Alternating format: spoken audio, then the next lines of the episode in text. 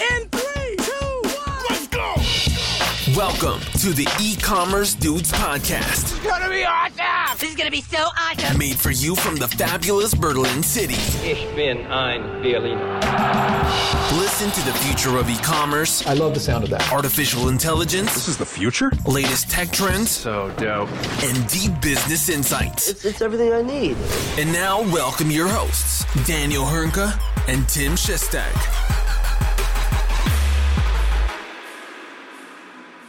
Hallo und herzlich willkommen zu einer neuen Folge bei den E-Commerce Dudes. Es ist Montag, der 28. August 2023. Mein Name ist Daniel Hünke und natürlich auch heute wieder, wie könnte es auch anders sein, the one and only Mr. Fantastic Tim Chessy Shestag. Grüß dich, mein Großer, was geht? Moin, moin, ja, soweit, äh, alles gut. Wir hatten jetzt zwei, drei Wochen eine kleine Pause eingelegt. Ich glaube, letzte Woche lag es tatsächlich an mir. Da hat mich äh, die Hitze doch mal äh, niedergeschlagen und mit einem Sonnenstich lag ich flach. Aber mittlerweile haben wir aufgrund dessen auch zahlreiche Themen wieder gesammelt, die wir euch heute präsentieren. Ähm, ich glaube, jetzt in den letzten zwei, drei Wochen hat sich einiges gesammelt.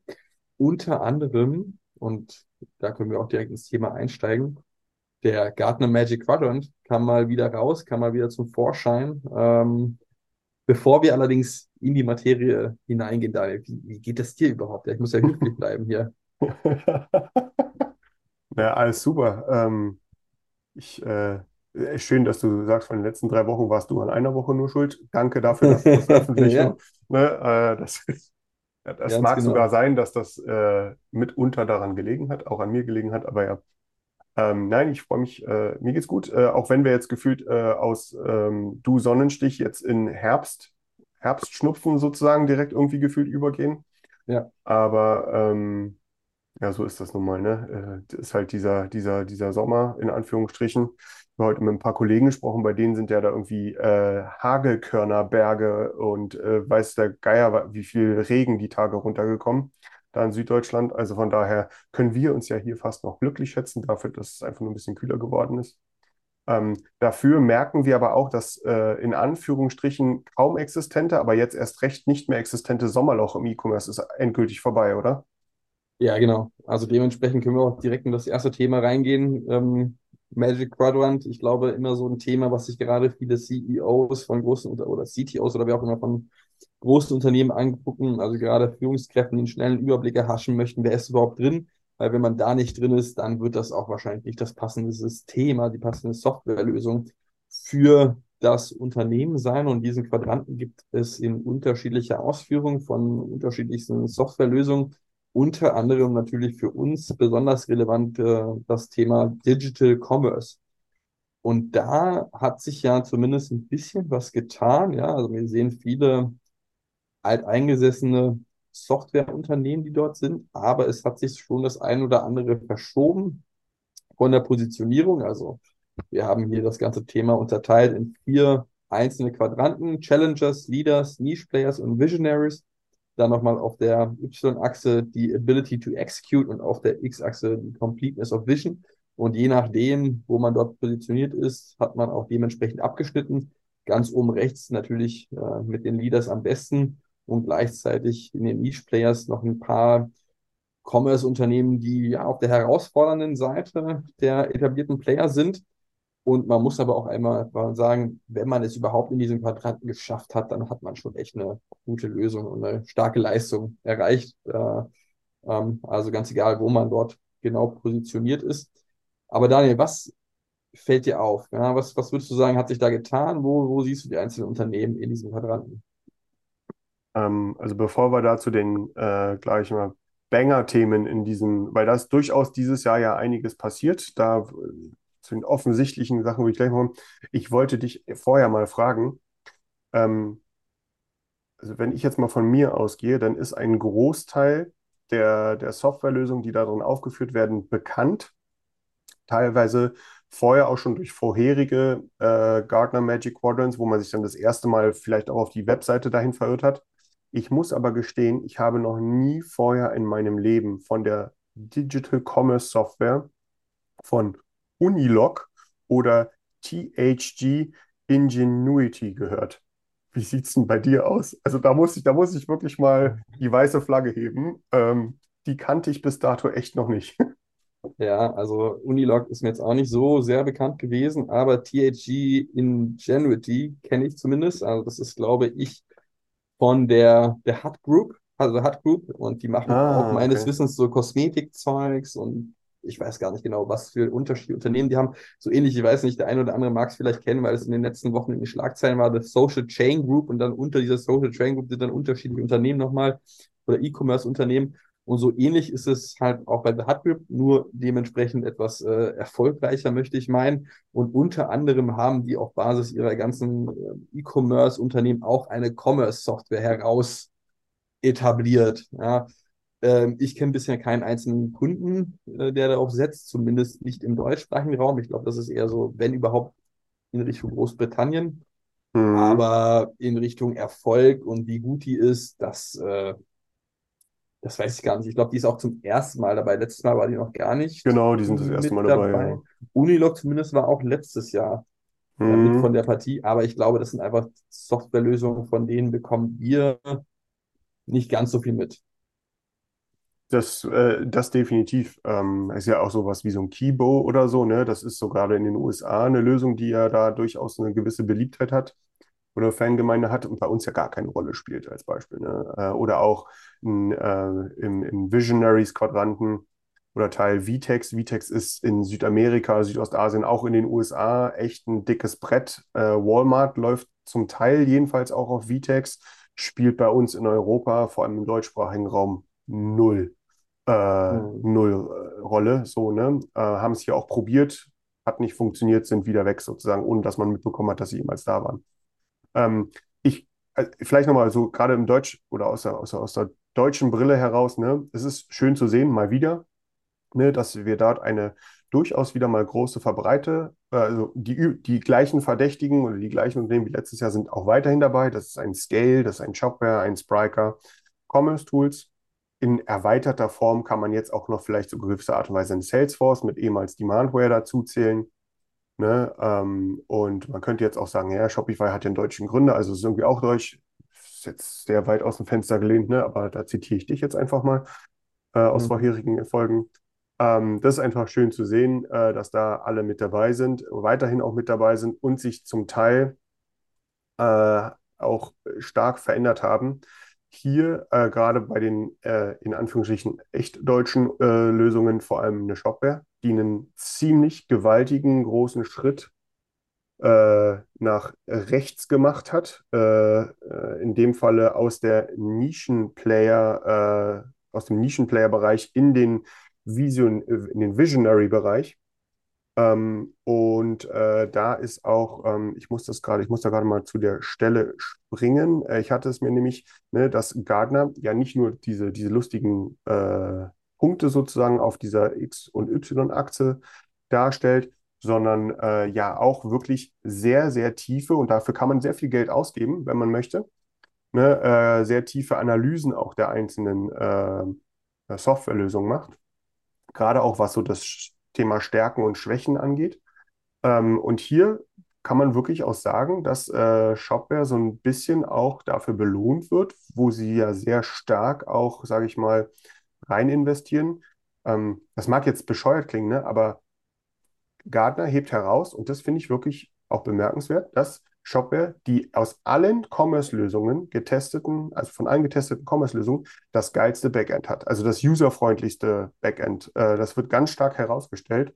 Wie auch, könnte man jetzt sagen, naja gut, ist ja nett, ne? Äh, wenig Fleisch am Knochen, aber sie stellen auch positiv heraus, und das ist ja seit letztem Jahr bei Shopware neu, dass man drei Distributionsformen hat, nämlich SaaS, PaaS und On-Prem und dass man sich das als Kunde aussuchen kann. Auch das wird positiv äh, herausgehoben. Ähm, haben, glaube ich, letztes Jahr nicht alle, äh, gerade im Mecker-Deutsch-Bereich, äh, so gesehen, dass das äh, auch positiv angenommen werden würde oder könnte.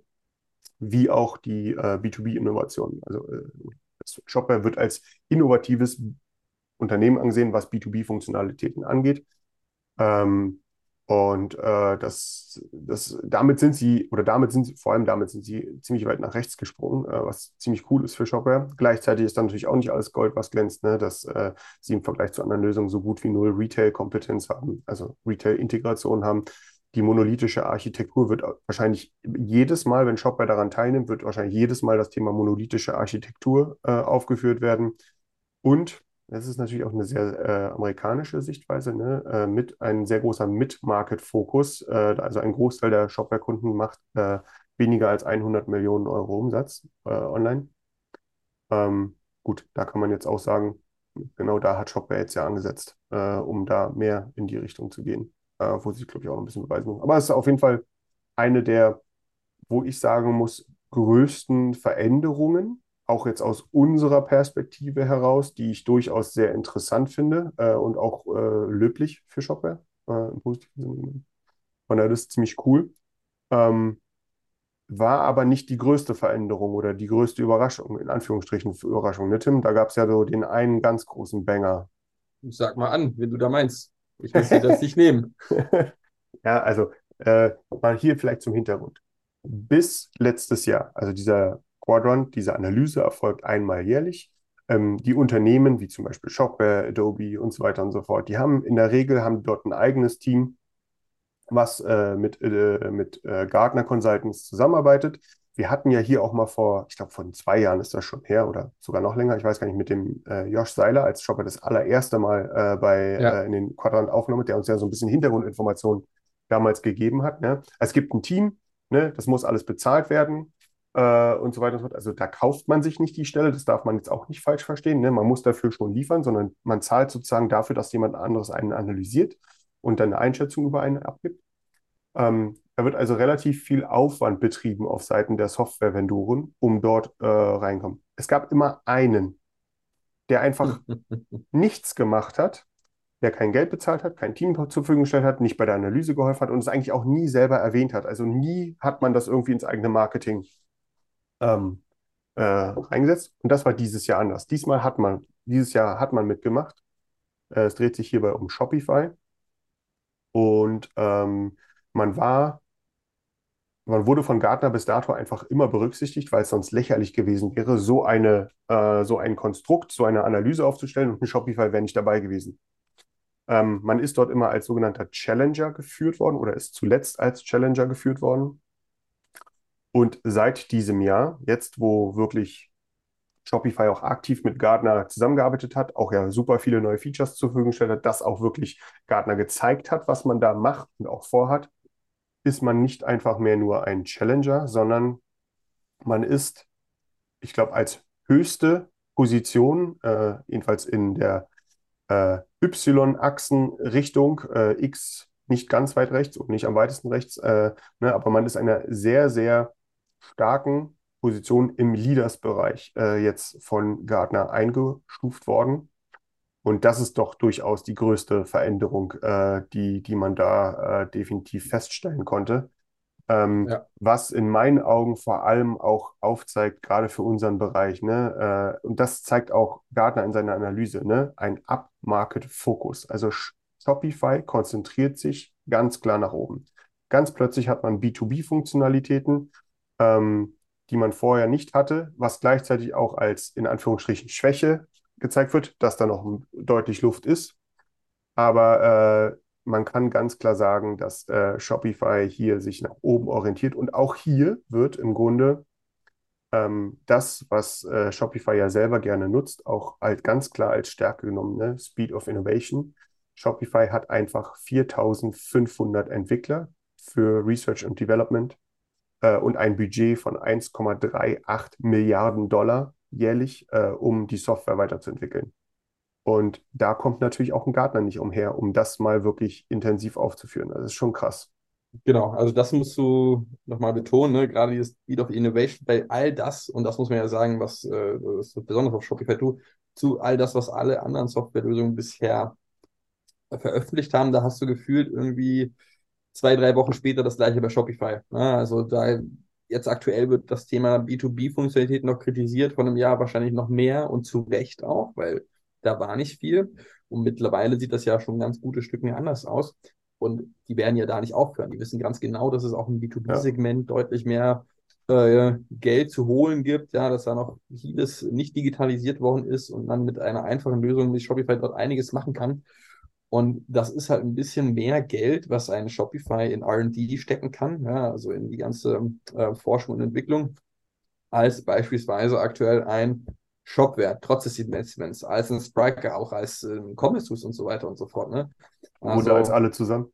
Und das zu Teilweise. einem vergleichsweise recht günstigen Preis, muss man auch sagen. Ja, jetzt haben sie sich auch mehr nach Enterprise, nach Großunternehmen orientiert mit dem Thema Commerce Components natürlich, darf man auch nicht vergessen. Das kam ja alles erst in den letzten sechs bis zwölf Monaten so rum. Ne? Also das muss dann erstmal überlegen, was das für eine, für eine Geschwindigkeit war.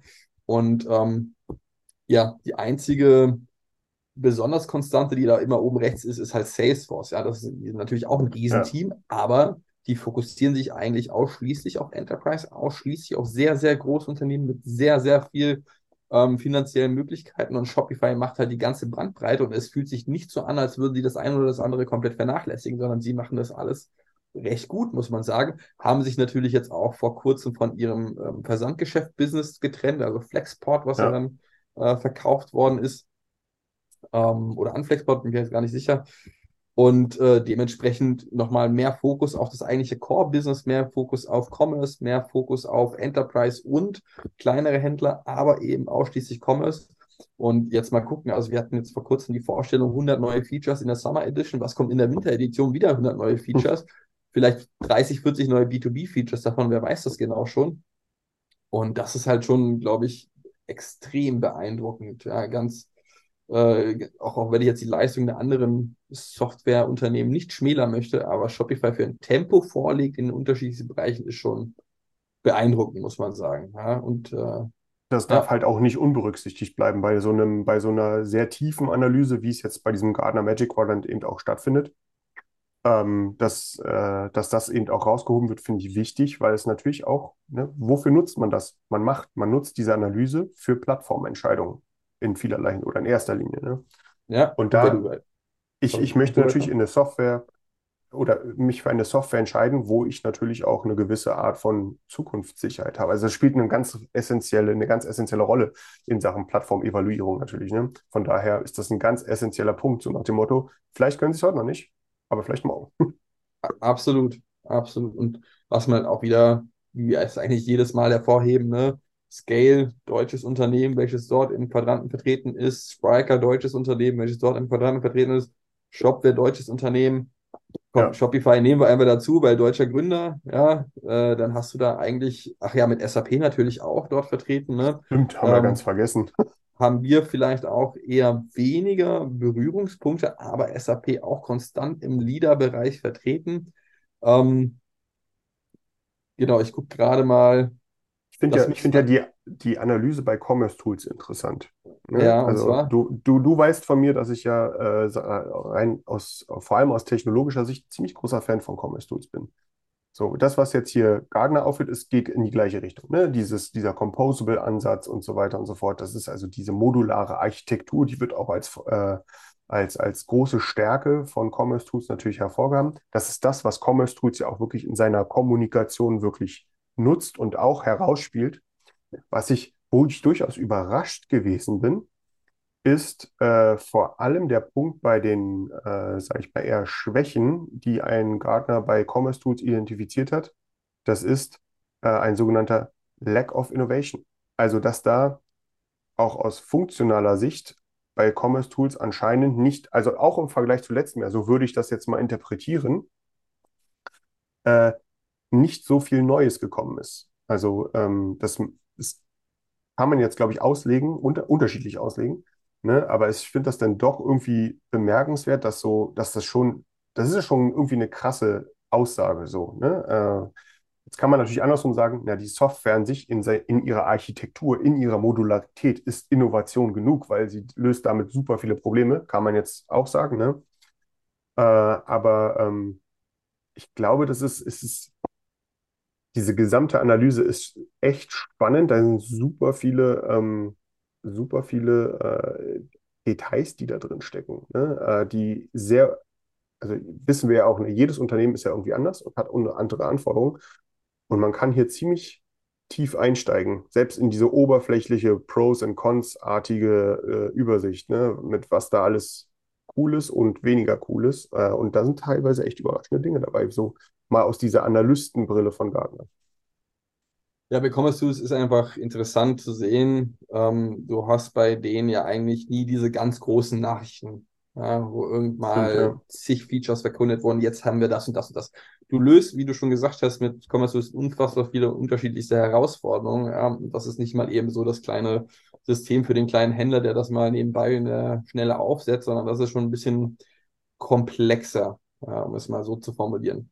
Ich meine jetzt von Shopify zum Beispiel oder bei einem Shopware, da hast du so diese ganz klassische bildliche Darstellung, ja, was gibt es alles Neues jetzt, welche neuen Features toll aufbereitet und super toll vermarktet. Allein diese Landingpage bei Shopify zeigt einfach, wow, super beeindruckend. Gleiches bei Shopware, wenn du da den Copilot hörst. Und bei Commerce Tools hörst du das eben eher weniger, ja, und, und die, die bringen das halt auch nicht so weit nach außen. Und ähm, das hat der, ich glaube, der Kelly Götz von Commerce Tools, CTO von Commerce Tools, hat das, oder CPO, bin mir gar nicht sicher gerade, ähm, hat, das, hat das letztendlich auch mal gesagt. Ja, also ganz viele Unternehmen kündigen auf einmal an, dass sie AI-Software-Lösungen äh, sind und ganz viel mit KI machen und gleichzeitig ist es einfach nur ein API-Call, ein Schnittstellen-Call an Richtung ChatGPT in der Regel. Ja. Und das war es auch schon. Ja, das kann Commerce natürlich auch ohne Probleme. Ähm, und dementsprechend glaube ich, sieht man einfach gar nicht, was Commerce Tools alles so macht, weil eben nicht, weil das eben nicht so ganz einfach grafisch darstellbar ist, wie es bei einem Shopify oder Shopware ist. Ja. Und gleichzeitig vielleicht, weil sie es auch nicht in der Form machen möchten und dort nicht die Marketingkeule so schwingen möchten. Ja, ich meine, das Marketing beschränkt sich bei, meistens bei Commerce Tools aus LinkedIn-Posts von Dirk oder von Kelly, so muss man es halt mal sagen. Und das machen sie gut, das machen sie Ja. gut, aber viel mehr bekommt man da nicht so mit, finde ich persönlich Ja. zumindest. Ja, bin ich ganz bei dir. Ich glaube, in den USA ist noch ein bisschen anders als hier bei uns. Äh, da gibt es durchaus noch mal ein bisschen mehr Aktivität. Äh, ich erinnere mich auch an so eine lustige Aktion. Ich glaube, das war letztes Jahr gewesen, vor, äh, vor den Toren der Salesforce Dreamforce. Da war eine ganze orchestrierte Commerce Tools Crowd im Einsatz gewesen. So, sowas, ne? Das ist, ist ja auch schon wieder lustig, ne? Oder am Münchner Flughafen, ne? Da kommt man auch nicht äh, umher, äh, ohne dort über Commerce Tools in Anführungsstrichen zu stolpern. Aber Ähm, du, hast da nichts mit Innovation Features oder so. Richtig, genau, genau. Ja, ein anderer Punkt, den ich nochmal ganz kurz ansprechen möchte, wo ich sage, ähm, BigCommerce. Ja, BigCommerce hat auch einen ziemlichen Sprung nach äh, Y oben gemacht. Ja, also war vorher Challenger, ist immer noch Challenger, aber jetzt ein gutes Stück weiter oben. So nach dem Motto, Shopify hat jetzt Platz gemacht, ist zu den Leaders rüber. Jetzt hatte BigCommerce mehr Platz. So könnte man das jetzt, wenn man böse ist, interpretieren. Was ich allerdings ähm, bemerkenswert finde, ist, äh, dass äh, Gartner herausstellt, ne, dass äh, BigCommerce eines von ganz wenigen dieser untersuchten Unternehmen ist, die im zweistelligen Prozentbereich letztes Jahr gewachsen sind. Ja, also da gab es nicht viele. Ja, also BigCommerce scheint da irgendwas richtig zu machen, auch vor allem auf betriebswirtschaftlicher Ebene. Ne, hat eine tolle Headless-Architektur, äh, hat ein schönes App-System, Ökosystem und so weiter und so fort. Und dann kommt da eine Sache, über die ich, wo ich sage, da kann man sich herzlichst drüber streiten. Und zwar wird als Con, äh, als Con sozusagen auch halt, ähm, dass äh, äh, für große Enterprise-Unternehmen Funktionalitäten fehlen, wie zum Beispiel Rechte und also umfangreiche Rechte und Rollensysteme, Personalisierung äh, und so weiter und so fort. Und da sage ich, oder da war ist mein Gedanke, der, wenn ich da drüber gehe, das haben aber auch andere nicht. Ja, und da wird's, also, äh, da, und da wird auch, da wird kein Wort drüber verloren. Also, ich, das fühlt sich so ein bisschen so an wie bei manchen Sachen. Man muss da auch vorsichtig sein. Darauf wollte ich jetzt eigentlich hinaus. Man musste hier drei Vorteile und drei Nachteile finden, jeweils, ne? Und dann kommen halt so Sachen auf wie, ja, okay, das mag vielleicht in Anführungsstrichen ein Nachteil bei BigCommerce sein, aber bei mindestens drei Viertel aller anderen auch. Ne? Äh, also von daher, da auch nicht alles bitte äh, in diesem Report als ungesehen und als das Nonplusultra, glaube ich, so sehen. Ne? Ähm, weil da kann man, glaube ich, über, der einen, über den einen oder anderen Punkt kann man auch trefflichst streiten. Ja, mit Sicherheit. Ich glaube, das ist einfach auch immer wieder zu betonen, dass das Ganze ja mit Vorsicht zu genießen ist. Das hört sich ein bisschen zu dramatisch an. Aber natürlich muss man äh, sich bewusst sein, dass das erstmal so ein Hinweis ist. Man sollte sich damit beschäftigen. Es gibt eine ungefähre Orientierung, ja, wo, Ja, was so herausfordernde unterschiedlichen Lösungen sind und gleichzeitig was auch die Stärken der unterschiedlichen Lösungen sind. Ähm, aber mit Sicherheit äh, ist das jetzt nicht eine allumfassende Beratung, was das genau passende, äh, was, genau die passende Digital Commerce Lösung für dein spezifisches Unternehmen ist. Ja? Aber natürlich kann man sich durchaus bewusst sein, wenn es in dem Gartner Magic Quadrant ist, dann ist es keine verkehrte Lösung. Ja? Also die haben da schon was drauf und dann gilt es nochmal im Detail zu evaluieren, was genau brauche ich, was genau benötige ich und äh, äh, auf Basis dessen nochmal zu äh, äh, definieren, welche Lösung ist eigentlich die richtige für mich und nicht einfach hier jetzt auf Basis des White Papers von Gartner. Ja, ja, bin ich ganz bei dir. Auf jeden Fall aber immer wieder alljährlich eine spannende äh, und Absolut. aufregende Zeit, wenn das Ding äh, released wird, weil ja ne, plötzlich ist LinkedIn voll damit. Immer. Ne? Äh, vor allem die Software-Vendoren äh, sehr, sehr aktiv mit, hey, schaut mal, wir sind jetzt hier oder wir sind wieder hier oder wie auch immer. Ne? Von daher finde ich es auch immer mal ganz wichtig, auf einen übergeordneten Blick drauf zu werfen, so wie wir es jetzt gerade zum Beispiel hiermit getan haben. Super, dann würde ich sagen, machen wir einen virtuellen Haken an das Thema und springen in die News der Woche. Da haben wir auch wieder einiges mitgebracht. Ja? Also einige Themen wieder, die wir dort für euch äh, besprechen. Und wir fangen an mit einem Open Source Copilot. Du hast das zunächst gesehen auf T3N. Da gab es einen kurzen Beitrag zu dem Thema. Hintergrund, vor kurzem wurde von Shopify etwas präsentiert namens der Shopify Sidekick. Also quasi der persönliche Assistent im Shopify, Admin in der Shopify-Übersicht im Backend sozusagen. Und denen konnte man unterschiedliche Fragen stellen und gleichzeitig aber auch unterschiedliche Aufgaben verteilen. Also wie beispielsweise, hey, warum ist eigentlich meine Conversion Rate so niedrig in diesem Monat? Ja, dann wird das zum einen beantwortet.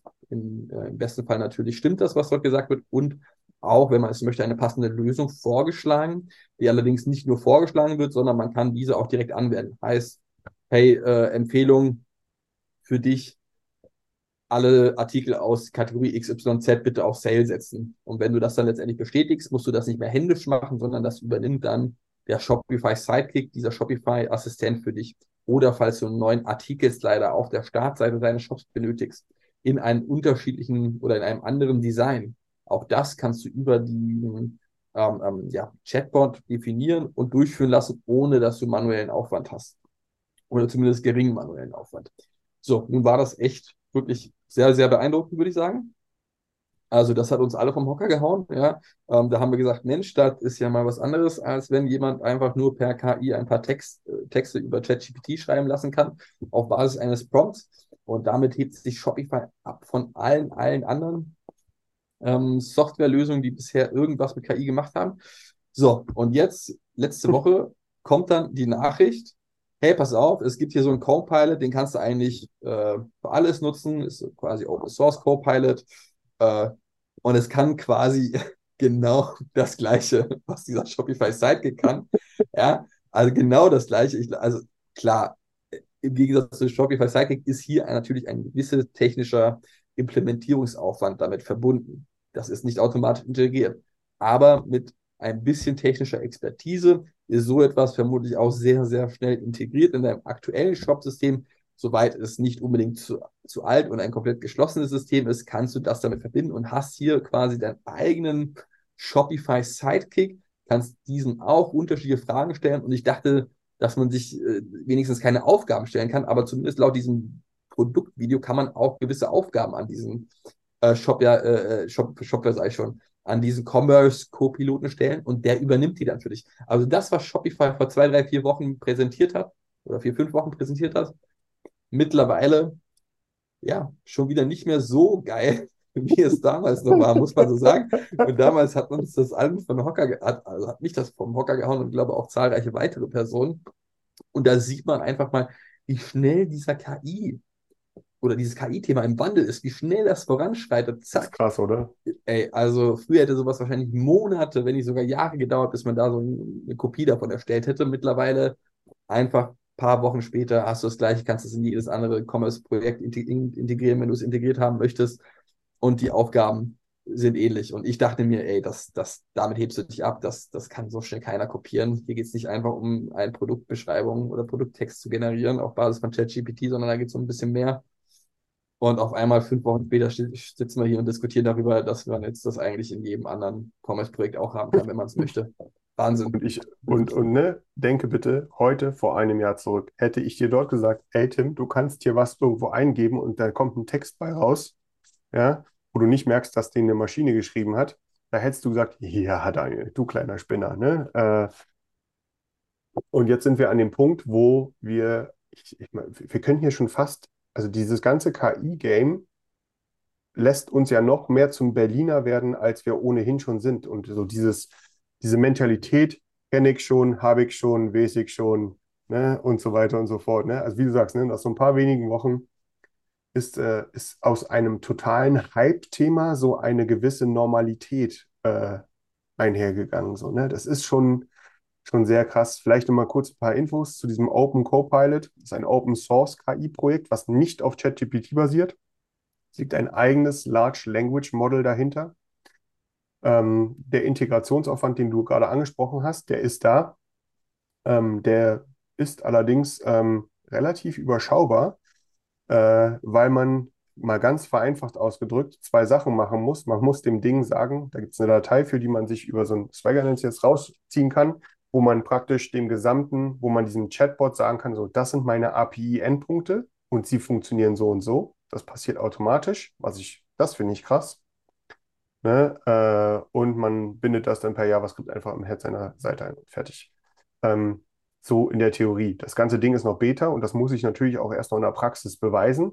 Aber man ist da recht, ich sag mal, auch vom Wording her, sehr, also Sidekick wird genannt nach dem Motto, und das können wir jetzt auch. So, ne? Und das können wir hier jetzt auch, bedeutet, ich kann das dann jetzt in Zukunft in jedem Shopware 6 Store, in jedem BigCommerce Store, in jedem Commerce Tool Store und so weiter und so fort, kann ich mir praktisch einen eigenen Copilot einbinden, weil das sind ja alles API-basierte Systeme, die nach dem API First oder API Only Prinzip funktionieren. Das bedeutet, alles kann da drin per API gesteuert werden. Alles hat einen API-Endpunkt und wir sagen dem Chatbot einfach nur die Endpunkte, die es gibt und die können dann bedient werden. Also daraus zieht sich sozusagen der Chatbot die Daten und nutzt sie auch wieder zum Reinschreiben. Ähm, klingt so unfassbar einfach und so unfassbar logisch, oder? Äh, weil dafür sind ja API-Endpunkte da.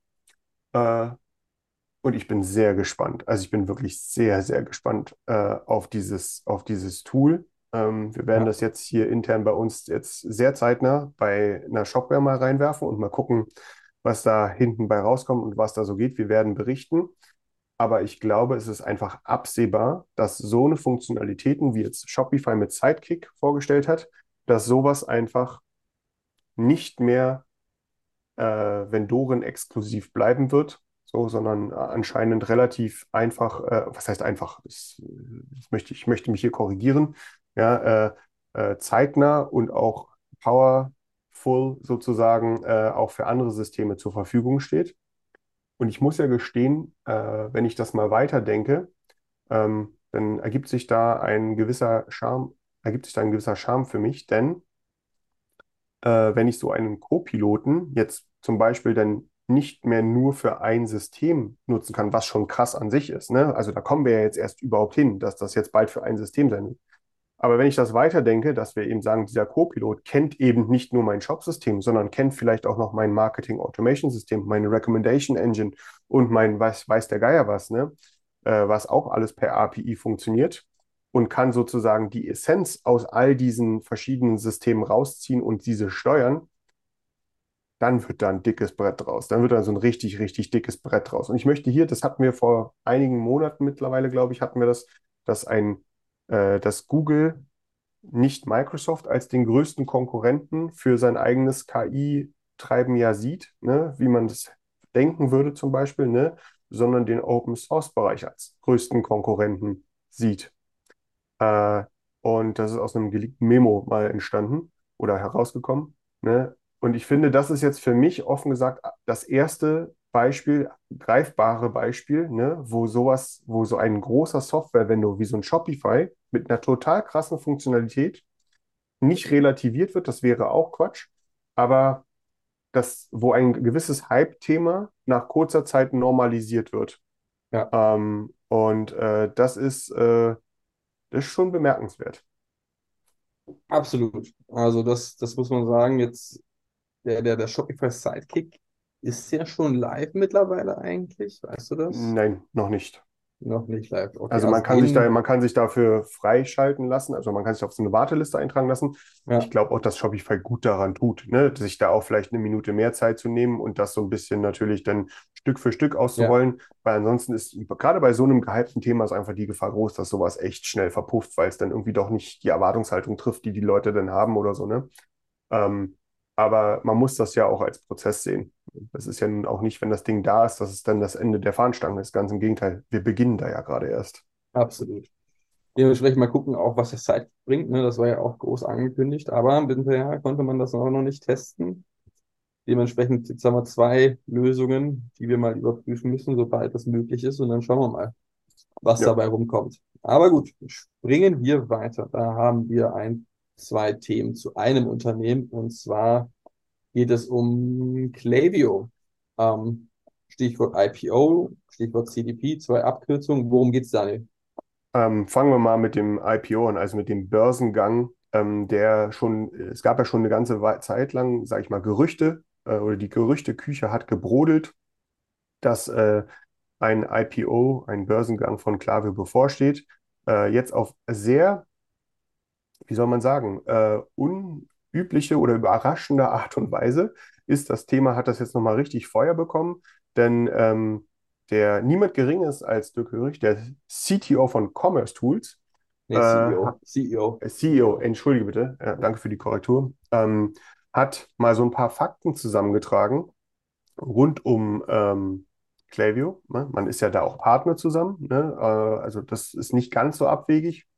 Jetzt hat aber Klaviyo auch historisch bedingt natürlich auch eine starke Shopify-Nähe, äh, die auch von Dirk da äh, auch ganz klar benannt wird. Ne? Ähm, aber ich weiß nicht, wie du seinen ähm, LinkedIn-Post gelesen hast, aber äh, ich finde, der ist als sehr, sehr, sehr hoffnungsvoll, sehr positiv, sehr, also hoffnungsvoll in Richtung, dass dieser Börsengang, der baldige Börsengang von Klaviyo, ähm, ein ziemlicher Burner werden kann, im positiven Sinne. Ja? Äh, und ähm, auch Hintergrund, es gibt auch einen Investor, der in beide Unternehmen investiert ist, also Commerce Tools als auch in Klaviyo. Ne? Das ist ja mittlerweile so ein Konglomerat. Allerdings auch, ne, äh, Shopify hält 11,2 Prozent äh, von Klaviyo. Äh, auch ein Großteil der Kundenbasis, nämlich über 75 Prozent basieren oder des Umsatzes werden da über, über Shopify generiert. Ähm, alles in allem aber sehr healthy unterwegs. Ne? Also Shopify hat Tausende von Kunden, die mehr als 50.000 äh, Dollar im Jahr ähm, äh, an Klaviyo überweisen und so weiter und so fort. Ähm, hat eine sehr hohe Bewertung. Also man kann ähm, ein, man kann wahrscheinlich bald ein regelrechtes Feuerwerk an der Börse von Klaviyo erwarten, so auch wenn man hier äh, Dirk Glauben schenkt, äh, der das wahrscheinlich ähnlich sieht, oder? Wie siehst du das denn? Absolut. Also erstmal super spannende, interessante Insights, die Dirk da gegeben hat. Ja, das muss man ja sagen. Das ist ja einfach alles, was er dort in stichpunktartiger Form aufgeschrieben has, hat, liest sich super gut. Ja. Mehr als 130.000 Kunden, äh, 585 Millionen Euro Umsatz, ja, 56,5 Prozent ähm, Growth Rate sozusagen. Ja, Das sind alles einfach richtig, richtig gute Zahlen. Klar, aktuell das Börsenumfeld etwas herausfordernd seit, äh, seit mittlerweile ein paar Monaten, aber es erholt sich immer mehr und immer mehr. Und mit Sicherheit gerade mit solchen Zahlen denke ich doch, dass man da eine ganz ordentliche Bewertung einsteigen wird. Also was Klaviyo dort in den letzten Jahren aufgebaut hat, ist schon sehr beeindruckend, muss man aber auch dazu sagen, da ist noch lange nicht Ende der Fahnenstange. Ja, also ich habe das Gefühl, in Deutschland und, und auch in der Dachregion gibt es da noch einiges an Potenzial, was man rausholen kann. Und genauso gilt es auch für zahlreiche weitere Länder. Und das macht die Zahlen, die sie aktuell haben, natürlich noch umso beeindruckender. total, ja. Ähm, dementsprechend, auch- ich weiß, ja, Ich finde auch, wie er, wie er das Ding abschließt, so, ne? For all of us founders and tech CEOs, this is a current benchmark. Also das ist, das ist, das ist eine krasse Aussage. absolut. Und das von, von, von jemandem wie, wie Dirk Hörig ist schon, ist schon definitiv eine Aussage. Ähm, ich weiß gar nicht, ob es schon ein geplantes Datum dafür gibt, müsste man mal nachgucken. Ich könnte jetzt auf die Schnelle nichts finden. Aber mit Sicherheit, äh, ohne dass man jetzt, ohne dass man jetzt hier eine Aktienempfehlung abgibt, aber mit Sicherheit ein interessantes Unternehmen, was ich mir zumindest für mich überlege, auch in meinem Portfolio aufzunehmen. Bei diesen Zahlen muss man ja mal sagen, das ist schon sehr, sehr beeindruckend und ich bin auch sehr überzeugt, allein von der Software, Klaviyo. Gut, mich meine, lass uns bei Klaviyo noch bleiben. Die haben Ach, mir stimmt. nämlich äh, in der, in der vergangenen Woche, war das, glaube ich, haben sie auch noch eine etwas größere Produktankündigung gemacht. Es gab einen großen Klaviyo Summit, äh, einen virtuellen Summit. Ähm, viele Informationen, äh, vor allem eine, äh, äh, ein Product Announcement. Und zwar Klaviyo an sich ist ja eine Marketing Automation Software mit einem großen, großen Fokus auf für, für uns in Deutschland gesehen E-Mail, woanders auch noch SMS und so weiter und so fort, mit schon einer großen Anzahl an CDP-Funktionalitäten, also einer Customer Data Plattform, ja, dass man da funktioniert, also Kundenprofile, wo aus unterschiedlichen Quellen diese Kundenprofile gespeist werden, wo auf dieser Basis dann auch äh, gewisse analytische, äh, also Predictive Analytics drauf, sowie so eine Customer Lifetime Value Berechnung gemacht werden. Man kann auf Basis der Kundenprofile diese segmentieren, sich die, viele, viele, viele Segmente anlegen äh, und so weiter und so fort und auf die Basis dieser Segmente zum Beispiel seine E-Mail-Marketing-Automation starten oder eben auch sein äh, Social Media oder Google Ad, äh, Social Media Ads oder Google Ads steuern ähm, und vieles mehr. Ähm, man hat sich aber nie selbst CDP genannt, weil in Augen Klaviyo hat dort für noch was gefehlt und das wurde jetzt nachgeliefert. Ja, also äh, mittlerweile bietet man zusätzlich zu dem gerade eben genannten noch ein, eine, ein, ich nenne es mal Customer Data Platform Add-on, was äh, vornehmlichst aus ein paar, äh, ich nenne es jetzt mal sehr umfangreichen Subfunktionalitäten ähm, äh, besteht. Ja, das ist vor allem ein äh, deutlich, deutlich erweiterter Analytics-Bereich. Ja, eine sogenannte RFM-Analyse, also Recency äh, Frequency Monetary, ja, wo Kunden praktisch automatisch auf Basis von der KI analysiert werden und dann auch schon automatisch vorsegmentiert werden in zum Beispiel, äh, wo eine, wo eine Churn, also so eine, Abs eine, eine Absprungwahrscheinlichkeit äh, besteht, also Kündigungsrate äh, besteht, VIPs, loyale Kunden und so weiter und so fort, wo man dann natürlich eigene Marketingstrategien auf Basis dieser Segmente aufbauen kann. Das ist, äh, das ist ziemlich cool. Ähm, mittlerweile haben wir auch dort die Möglichkeit, Daten zu transformieren.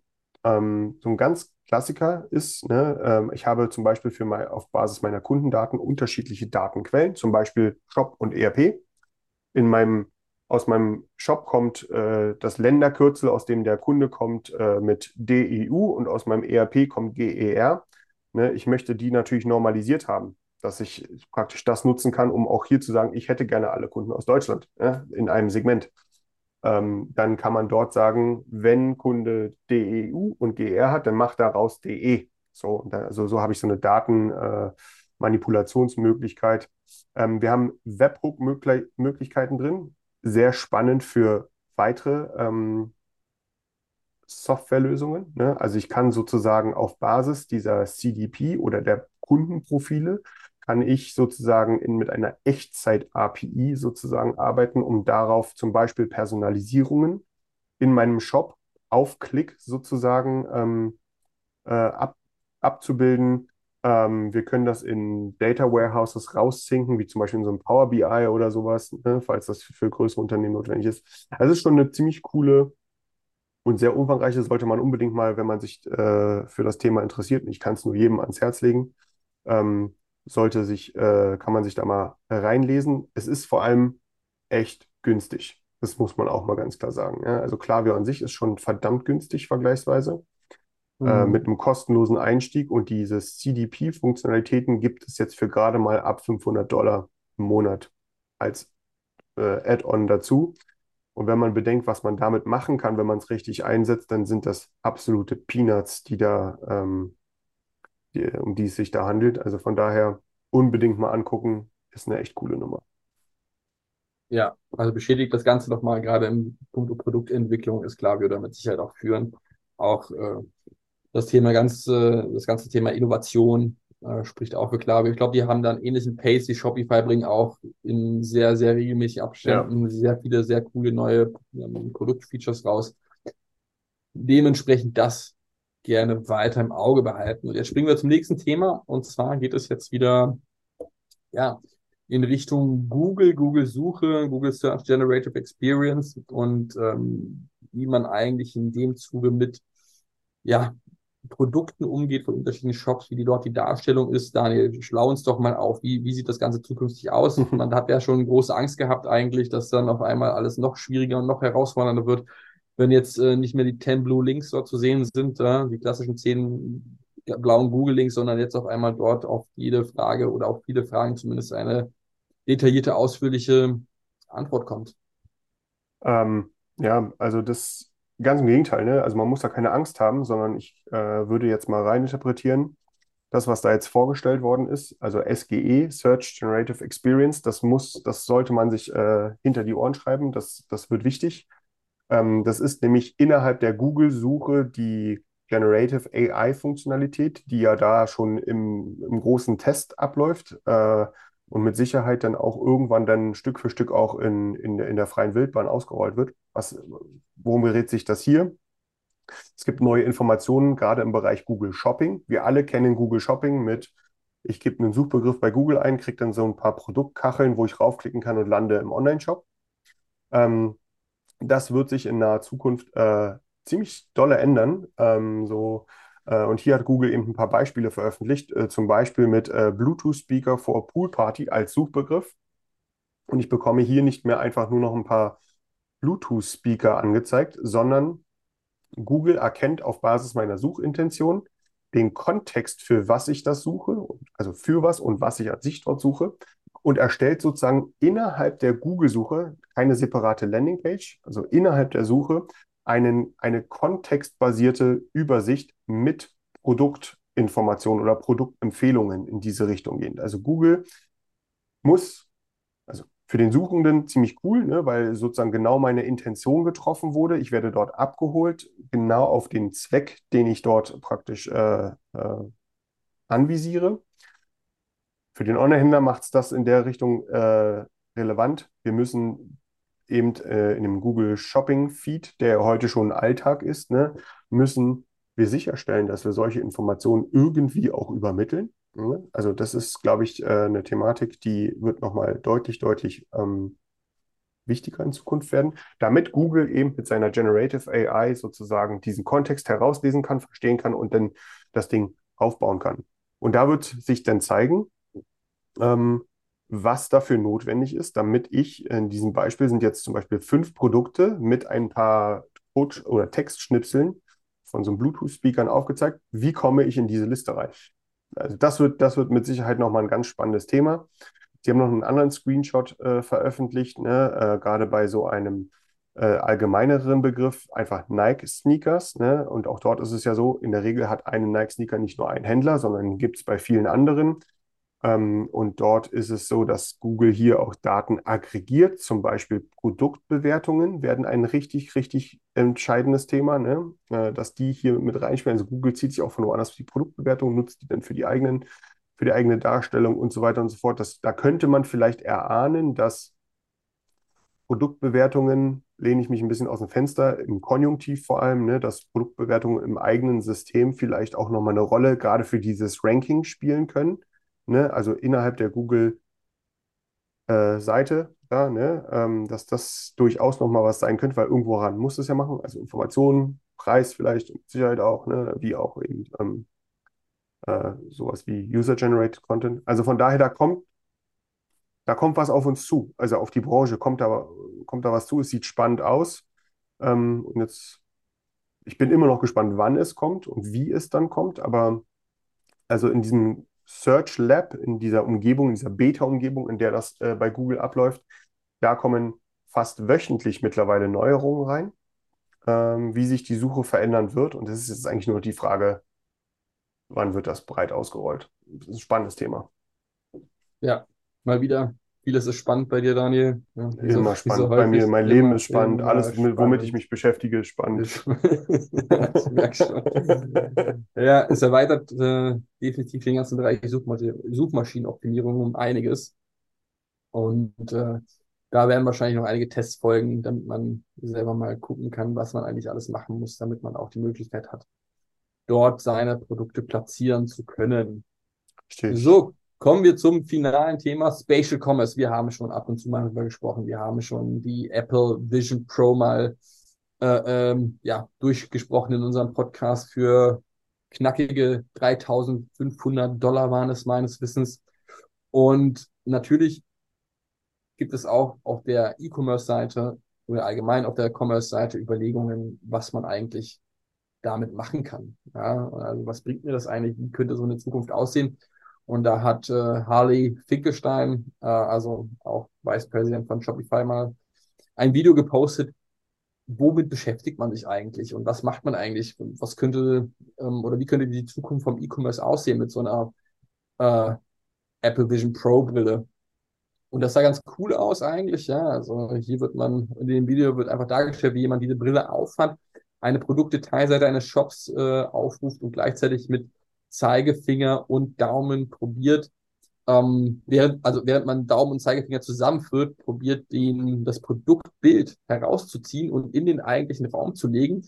In dem Video sieht das natürlich alles super aus und klappt alles wunderbar. Ähm, sind wir wahrscheinlich noch nicht so weit, aber es könnte schon mal ein Hinweis sein, ja, man könnte direkt mal die einzelnen Produkte dort platzieren, wo sie eigentlich in der Wohnung zum Beispiel stehen sollen, ja, oder, ähm, die, die passenden Schuhgrößen herausziehen und prüfen, ob sie passen und so weiter und so fort. Also all das sollte in Zukunft möglich sein. Man muss eben gucken, wie man das genau implementiert und integriert in dem ganzen Commerce-System.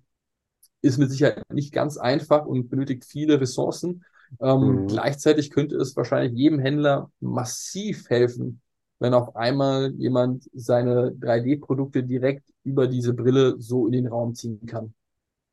Ja, es geht, also es ist mir aufgefallen, in den letzten Wochen ist es dort äh, bei X, ja, da ist es gekommen, ja, dass da so Ehemals ge- Twitter, ja, so- ehemals so- so- Twitter, ja, genau, ähm, ist es sehr laut geworden äh, aus so einer gewissen Bereichen der Shopify Crew ähm, in diesem Bere- äh, mit, mit, mit kleinen Videoschnipseln sozusagen aus dem Bereich Spatial Commerce. Äh, ma, augenscheinlich äh, ist es so, dass also, man hat dort einfach ähm, bereits ein Gerät von Apple oder mehrere Geräte anscheinend äh, geliefert bekommen äh, und zeigt dort, was da eben auch in, in Zusammenhang mit, äh, mit ähm, Shopify auch möglich sein kann. Man geht da auf bestimmte APIs ein, äh, so eine Room API zum Beispiel. Ja, da wird ein, das, die, die Brille versteht den Raum und ändert also ein bisschen Holodeck-mäßig um mich den Raum. Es sieht total abgefahren aus. Und eben immer in Kombination mit irgendwie Produkten, sei es jetzt Sneakern, sei es Möbeln oder so ein, äh, also man muss sich vorstellen, da gab es ein Video, ich finde es gerade nicht, aber es ist ein Zelt, was das Produkt ist. Und ich kann mich sozusagen mit der Brille in meinem Wohnzimmer, also ich sehe mein Wohnzimmer, sehe das Zelt und kann mich in das Zelt reinsetzen. Ja, äh, und das ist, ähm, das ist dann durchaus mal eine andere Form der äh, Customer Experience oder Product Experience, um das mal so auszudrücken. Ähm, das, also wir wissen alle, diese, die, die, die Apple-Brille, ähm, die wird Gerüchte halber bei uns in Deutschland wahrscheinlich nicht mal nächstes Jahr landen. Sie wird arsch viel Geld kosten äh, und wird damit wahrscheinlich mit ziemlicher Sicherheit kein Massenmarktprodukt äh, werden. Aber das ist das Ding zeigt, wo die Reise vielleicht so ein bisschen hingeht ähm, Ja. und was in Zukunft möglich sein wird. Und alleine das, was jetzt in diesem sehr frühen Stadium anscheinend schon jetzt damit möglich äh, ist, ist schon krass. Also ist schon echt krass. Also, und wenn man das mal weiterdenkt, ne, äh, dann in Kombination vielleicht noch mit den magischen zwei Buchstaben KI noch äh, in Zukunft und so weiter und so fort. Ne? Also da kommen, da kommen, glaube ich, ganz, ganz neue Möglichkeiten auf uns im Digital Commerce zu, ähm, die, und da sind wir wieder beim Punkt, wir haben schon öfter mal gesagt, ne, das Thema der Listen, also ein Shop muss in Zukunft mehr sein als eine reine Auflistung von Produkten.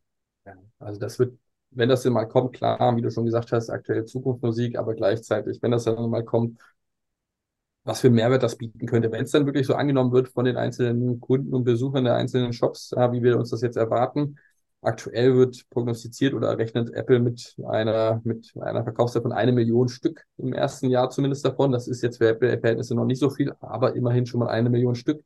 Und klar, wenn du dir überlegst, wenn das so alles klappt, ja, nachhaltigeres Einkaufen, ja, weniger Retouren und so weiter und so fort, das äh, sind jetzt so mal ein paar Basispunkte, die damit zumindest zukünftig möglich wären. Aber wie du schon auch erwähnt hast, das wird auch noch alles seine Zeit dauern, bis das Ganze angekommen ist.